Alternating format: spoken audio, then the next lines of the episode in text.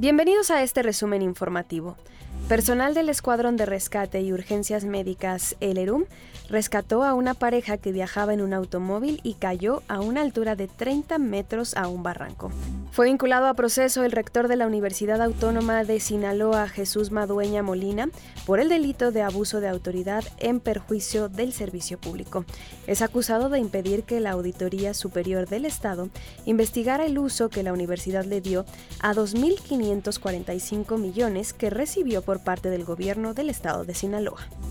Mark Zuckerberg, director ejecutivo de Meta, anunció el lanzamiento de la versión web de Threads en su intento por retener a los usuarios y competir con su rival X, antes Twitter. A través de una publicación en la red social, detalló que la aplicación estará disponible en los próximos días.